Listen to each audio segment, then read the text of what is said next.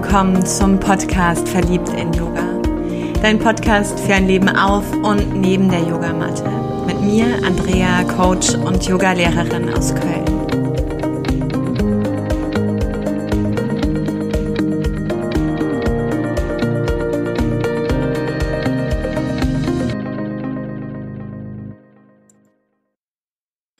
Ich hatte gestern dieses wundervolle Geschenk, einen Yin-Yoga-Workshop zum Thema Yama geben zu dürfen. Und die Yama, die Yamas, ich weiß gar nicht, wie man es so richtig benennt. Hm, da ist mein Perfektionist noch nicht so in die Tiefe gegangen. Auf jeden Fall findest du die im Yoga Sutra, den Leitfaden des Yogas, dem Raja Yoga, also dem königlichen Yoga-Weg. Und Yama sind die fünf Prinzipien für den Umgang mit anderen Menschen und der Umwelt. Und ähnlich schon wie die sieben Gesetze, die sieben universellen Gesetze des Lebens, möchte ich auch diese Yoga Sutren, diese Leitfäden mit dir teilen und da vor allem den achtfachen Pfad, den achtfachen Weg, den Patanjali benennt. Und da geht's heute um Ahimsa, die Gewaltlosigkeit. Doch vorneweg, es gibt unbeschreiblich viele Yoga-Wege. also Shiva Mukti und ähm, Hatha Yoga, Vinyasa, Kundalini, äh, Ashtanga. Wenn man sie sucht, fallen sie einem nicht ein, fällt mir gerade auf. Aber es gibt wirklich, wirklich unglaublich viele. Und manchmal weiß man gar nicht, gerade mir ging es am Anfang so, in welchem man gelandet ist. Daher der Ordnung halber. Mm, es geht hier um Raja Yoga, den Pfad der Geisteskontrolle. Und Raja bedeutet König. Und so wie ein König über die Untertanen herrscht oder geherrscht hat, so herrscht der Raja-Yogi über den Geist. Und die allerälteste Überlieferung, also die Tradition ist hier das Yoga Sutra von Patanjali, wo man mutmaßt, dass es ungefähr im zweiten Jahrhundert vor Christus auch entstanden ist, war eben jene Person, falls es wirklich eine war oder ob es verschiedene Schreiber waren, so genau weiß man es nicht, zu dieser Zeit gelebt hat. Und die Yoga Sutren, diese Leitfäden sind 195 kurze Sanskrit-Verse, die wirklich unglaublich verdichtet in ihrer Essenz dargestellt und beschrieben sind. Und dort findest du eben auch den achtfachen Pfad.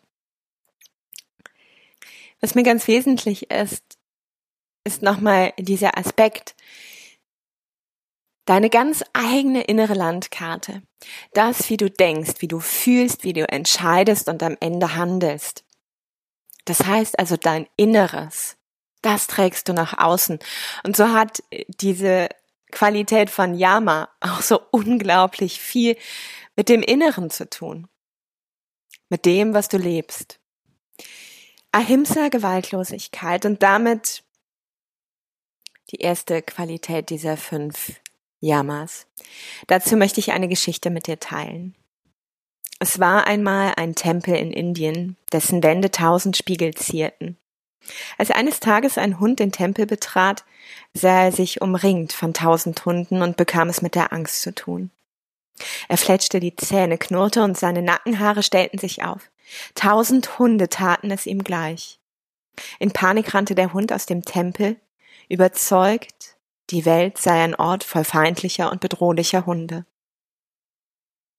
Wenig später betrat ein anderer Hund den Tempel, sah sich umringt von tausend Hunden und freute sich aus ganzem Herzen. Er wedelte mit seinem Schweif und forderte die anderen zum Spielen auf. Tausend Hunde taten es ihm gleich. Glücklich und zufrieden verließ er den Tempel, überzeugt, die Welt sei ein Ort voll friedlicher und wohlgesinnter Hunde.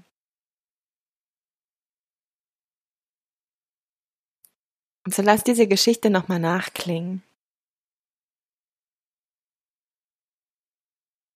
Der innere Frieden schafft den äußeren Frieden. Das heißt, du darfst in dir Balance und Harmonie kultivieren. Und Überraschung, du ziehst sie dann auch an, weil du sie einlädst, weil sie dich findet, weil sie bereit ist, zu dir zu kehren. Ganz wesentlich an der Stelle ist mir, das habe ich am Anfang immer gedacht, als ich mich mit Ahimsa beschäftigt habe, dass ich morgens also aufstehen darf und mich mit dieser Qualität von Ahimsa verbinde, um dann Gefühle von Wut, von Hass, von Groll, von Schimpfen, mich ärgern auszuladen, weil dieser Umgang, diese Zweifel, dieser Ärger, dieser Nährboden so weit entfernt ist von Ahimsa. Und ich habe gemerkt, ich verstehe mich, wenn ich das tue. Und es ist echt anstrengend, diesen Tag so zu gestalten, weil ganz ehrlich, ich habe diese Gefühle. Ja, sobald ich mich schon manchmal in den Straßenverkehr morgens hier in Köln bewege, ist Ahimsa nicht immer direkt ein Großteil meines inneren Friedens, sondern manchmal auch ein ordentliches Gemecker und kurz mal ein ordentlicher Wutausbruch. Was ich aber verstanden habe, ist, als ich festgestellt habe, mh, hm, wenn ich also Ahimsa auf diese Art leben will, wird es nicht nett mit mir. Und ich unterdrücke andere Stellen und frage mich dann auch, ist das damit gemeint? Für mich nein. Für mich bedeutet es nicht, denn ich stehe morgens ja auch nicht genauso mit dem Vorsatz auf, jetzt mal ordentlich so ein Donnerwetter hier von, vom Zaun zu lassen. Also auch das ist ja nicht meine Intention, zu sagen, ich trete heute mal so richtig gegen Ahimsa, kann mich mal. Ne? Doch was es mir geholfen hat, ist, dass ich begonnen habe, achtsamer mit mir umzugehen, deutlich achtsamer und bewusster diesen Tag wahrzunehmen und eben auch, wenn diese Gefühle auftauchen, wenn diese Gedanken auftauchen, die meilenweit entfernt sind von meinem inneren Frieden, dann das wahrzunehmen und mal hinzuspüren. Und so mag ich meine Übungspraxis mit dir teilen, meine Übungspraxis für den Alltag. Und wenn solche Situationen auftauchen, dann stelle ich mir immer wieder diese Frage, was ist in der Situation tatsächlich, und damit meine ich die Tatsachen, passiert. Und wenn ich dann mal hochwandere in meinen Verstand, wie interpretiert denn mein Geist diese Tatsachen? Also welche Geschichten erzähle ich mir gerade in meinem Kopf dazu? Und dann nochmal die Frage, ist diese Geschichte, die ich mir da gerade beginne zu erzählen, wirklich wahr? Und hinter der Gewalt, das erleben wir, finde ich, ganz oft, hinter Gewalt steckt am Ende für mich immer nur die Angst.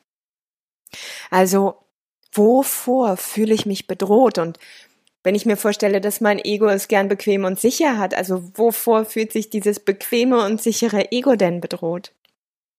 Wovor habe ich Angst? Vielleicht die Dinge zu verlieren oder nicht zu bekommen, nicht zu erfahren?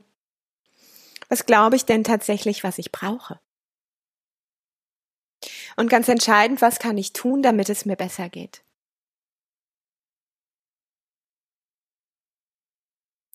Manchmal sind die Begegnungen mit anderen Menschen für mich herausfordernd. Das sind so richtige Trigger.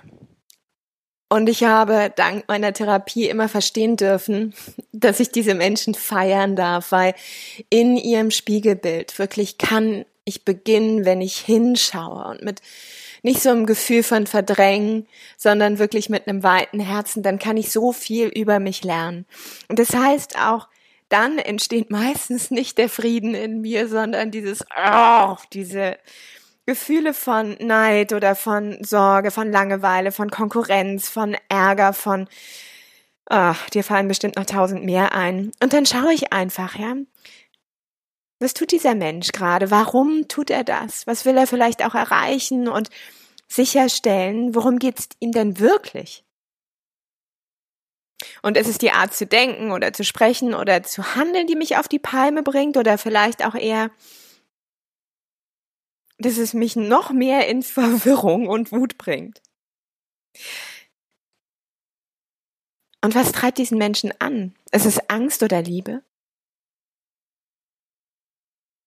Und so darf ich mich in diesem Spiegel erkennen. Ich darf diesen wunden Punkt, den ich da auch in mir sehe, wahrnehmen.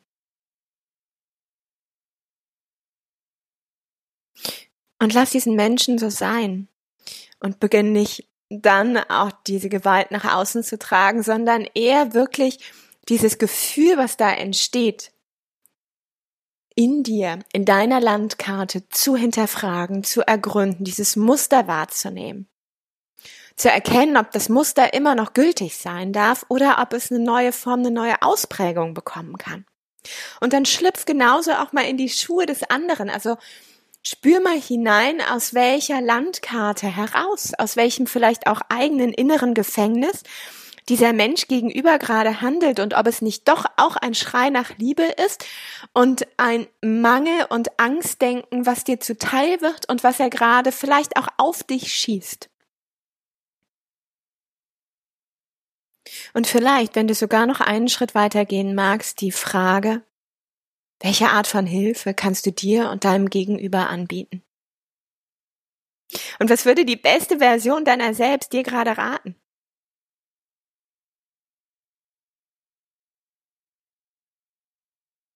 Ahimsa. Die Gewaltlosigkeit. Das erste Jammer.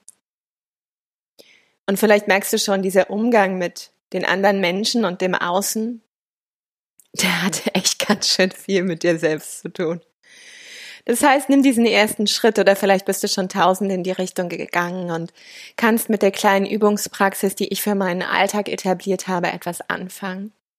Der Schlüssel dazu ist einfach wie jedes Mal Bewusstsein und Präsenz.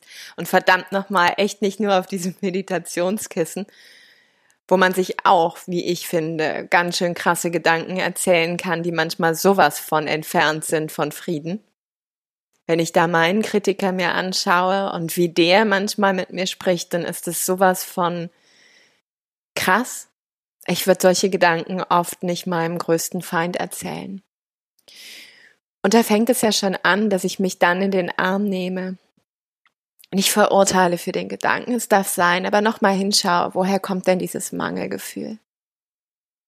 Und damit in die Arbeit gehe. Für mich.